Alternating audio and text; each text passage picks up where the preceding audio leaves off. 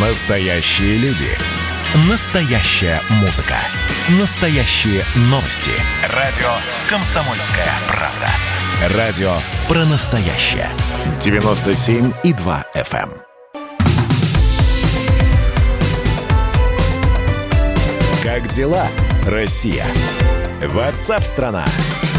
Комсомольская правда, прямой эфир продолжается. Антон Челышев у микрофона. Вновь э, поговорим, мы говорим на главной теме дня сегодняшнего уходящей недели. И вновь обратимся э, к событиям, которые развиваются в Афганистане. Уход э, оттуда Соединенных Штатов, э, американского контингента и продолжающаяся экспансия Талибана, запрещенной в России организации, э, расползание ее влияния и, собственно, фактического контроля над территориями по все большему проценту этой самой территории Афганистана. И в связи с этим, конечно, эксперты сейчас э, пытаются анализировать и прогнозировать дальнейшее развитие событий. А, Что что будет дальше? Как поведет себя Талибан внутри Афганистана, а, в, ближайшем, так сказать, периметре приграничном? И э, есть ли риск э, заноса э, нестабильности, вируса нестабильности на территорию сопредельных, на, на территорию, скажем так, стран Средней Азии, Таджикистана, Узбекистана, м, самая протяженная граница у Афганистана с Туркменией, если м, хорошо помню карты. И э, самое главное, э, влияние этих событий на территорию э, Российской Федерации. Есть несколько сценариев возможного развития событий, э, и разные эксперты придерживаются каждого из этих сценариев. Вот э, с экспертами об этих сценариях поговорил специальный корреспондент отдела политики «Комсомольской правды» Игорь Емельянов. Он выходит на прямую связь со студией. Игорь, приветствую. Э, С кем удалось пообщаться и э, какие прогнозы, да что это за сценарии такие? Я говорил с профессором ГИМО э, Подверевкиным, э, с главным редактором журнала «Арсенал Отечества» Мураховским и с заместителем директора Института стран СНГ Жарихиным. Э, Все три специалиста высказали э, не то что полярные, но разные точки зрения на развитие ситуации. Так, господин Мураховский, который оценил военную составляющую возможного развития ситуации, напомнил, что в Таджикистане у нас находится 201 база. Это фактически бригада, ну, три мотострелковых полка с приданным ему разведбатом, а с приданными дивизионами ПВО, арт-дивизионом. И есть там еще центр радиоэлектронной борьбы, но он, конечно, здесь не будет задействован, если, не дай бог, все-таки обострение на границе случится. Была придана 6 лет назад авиагруппа этой нашей базе. Там есть ударные вертолеты, а, несколько истребителей, но, по словам а, Виктора Мураховского, если придется применять авиацию, то это не будет авиация 201 базы, а это будет авиация, которая будет работать с территории Российской Федерации. А, но при этом он а, на самом деле исключил прорыв крупных группировок Талибан а, через афгано-таджикскую границу, несмотря на то, что большую часть из 1340 километров взяты под контроль уже именно подразделениями Талибана. А, почему а, Мураховский это исключает? Он считает, что а, несмотря на то, что талибы достаточно серьезно укрепились за минувшие годы, все-таки их военная структура еще не подразумевает а, того, что а, они способны на а, ведение серьезных а, войсковых операций а, против а, Регулярных а, армий. регулярной армии Мгм. таджикской и против а, тех подразделений, которые у нас есть в распоряжении 201 базы, российской военной базы в Таджикистане. То есть, грубо говоря, у нас есть и авиация, и серьезная артиллерия, и танки, бронетранспортеры, чего нет у талибов. Хотя, как по некоторым данным, все-таки системы ПВО у них уже есть, а, артиллерия у них пусть и легкая, но тоже есть. И, кроме того, они получили помимо вот этих так называемых джихад автомобилей, э, пикапов э, с э, тяжелыми пулеметами, у них есть уже и бронетехника. Ну, это по разным данным, сказать, они получили, э, не, не покупали, они сказать, получили с дезертирами, которые приход- переходят к ним со стороны афганской армии. А, так что прог- прогноз полковника в отставке Мураховского осторожно оптимистичен. Вторжения талибов на территорию Таджикистана в ближайшее время не будет. Именно большого организованного серьезного вторжения. Тогда давай к другим вопросам. Да, то есть к другим прогнозам. А есть э, прогноз пессимистический как раз от э, профессора МГИМО Подберезкина, который полагает, э, что э, вообще развитие ситуации в Центральной Азии и в Казахстане, и потом и в России э, в связи с тем, что Талибан фактически сгруппировал на границах, на северных границах а, а, очень большое количество людей и техники, уже техники, а, все равно, сказать, они будут через свои ячейки в этих республиках, а, через, он считает, 10 миллионов потенциальных последователей идей Талибана существует в Российской Федерации. Это мнение профессора Подберезкина, ГИМО, напоминаю.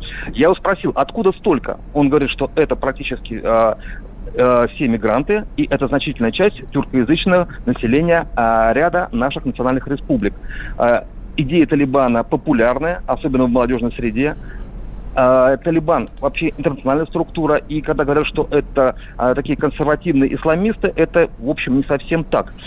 А, они, конечно, соперничают в своей идеологии сказать, с идеологами, запрещенными тоже в России, но именно за счет интернационализма, вот этого, за счет относительной, относительной, скажем так, веротерпимости внутри ислама, потому что ИГИЛовцы, сказать, это ваххабиты отмороженные, сказать, ну, Талибан, так сказать, несколько более широкий взгляд на ситуацию, а они имеют популярность в широких народных массах. Плюс они социальную справедливость, что тоже, сказать, не может не вызывать э, поддержки у людей э, необеспеченных, у людей не очень образованных. То есть они популярны. Это надо признать. И э, пессимистичный прогноз э, развития ситуации профессора Подберезкина заключается в том, что дестабилизация ситуации произойдет э, в виде возможной гражданской войны э, в Таджикистане, это может перекинуться на э, Узбекистан и Туркменистан, армии которых не сильно подготовлены к каким-то действиям, а к гражданской войне не подготовлены тем более. И самое печальное, что это может распространиться на Киргизию Казахстан, а, а Казахстан центральной его части, в северной, вернее, в северной части, это там, где пролегают транспортные коридоры с европейской части нашей страны, а, за Урал, на Дальний Восток и Сибирь. И если там а, будет неспокойно, то будет неспокойно и у нас. Вот такой пессимистичный прогноз. Ну и есть, скажем, такой срединный прогноз, если можно так выразиться, замдиректора Института стран СНГ Владимира Жарихина, который полагает, что да, Талибан возьмет под контроль в самое ближайшее время большую часть Афганистана, что уже происходит, э, пока ведутся бои в Кандагаре, второй, э, второй крупнейший город Афганистана, были бои в Мазаре-Шарифе, они взяли крупнейший программ переход между Афганистаном и Ираном. Да, большая часть границы, сказать, у них под контролем с Таджикистана. А, и, ну, пока еще далеко не весь Афганистан под их контролем, но, как полагает э, Жарихин, это дело близкого будущего. А когда они разберутся внутри Афганистана, тогда да, они будут работать со своими ячейками через свои коррупционные связи а с близлежащими центральноазиатскими республиками, которые являются нашими партнерами по, по ДКБ в том числе. Вот, это такой вот умеренный, скажем, прогноз на развитие ситуации. Игорь, а, ты наверняка общался, а, разговаривал с экспертами уважаемыми а, и просил их прокомментировать переговоры, которые прошли в Москве. У меня в связи с этим да. вот один вопрос.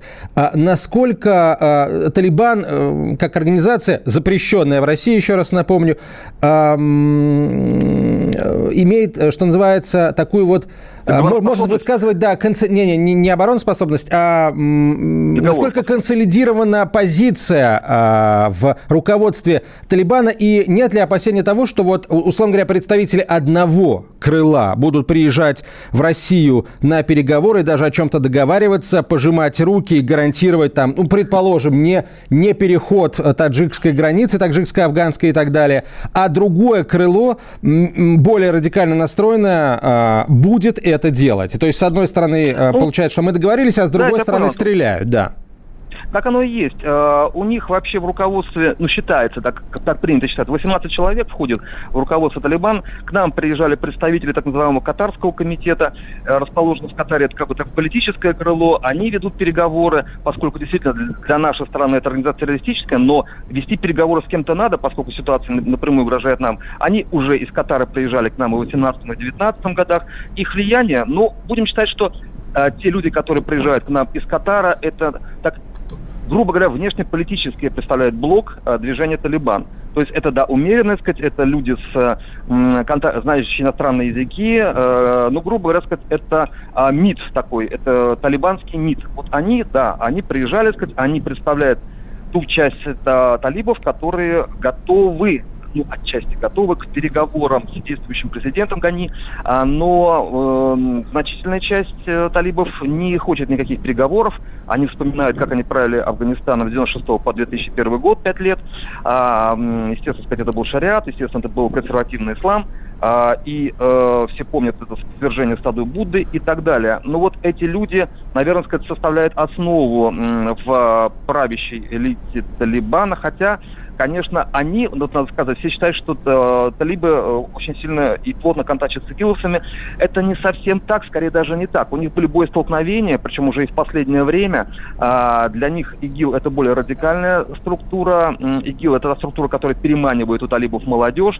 А у ИГИЛе крутятся деньги. Э, напоминаю, организация, запрещенная в Российской Федерации. Причем деньги больше, чем э, ими располагают талибы. Вот, поэтому для них ИГИЛ это конкуренты, и ИГИЛ меньше по численности, потому потому что талибов оценивают э, их боевые группировки э, от 50 до 60 тысяч это минимальная оценка, от 80 до 90 тысяч это максимальная оценка, причем все они неплохо вооружены. Э, ну, э, поэтому переговоры с теми представителями внешнеполитического крыла талибов, которые прошли в Москве. 20 секунд у нас. С нашей стороны это был да, это был бывший посол э, в Афганистане э, Кабулов, и спец, он сейчас ныне спецпредставитель президента по Афганистану. Они э, ставили целью, чтобы было заявлено о не вторжении а, а, каких, каких бы то ни было гарантиях, о не вторжении а, отрядов талибов на территорию сопредельных с ними государств. Спасибо, очередь, Игорь. Пакистан. Игорь Емельянов был на связи со студией, специальный корреспондент отдела политики. Мы следим за развитием событий. WhatsApp страна.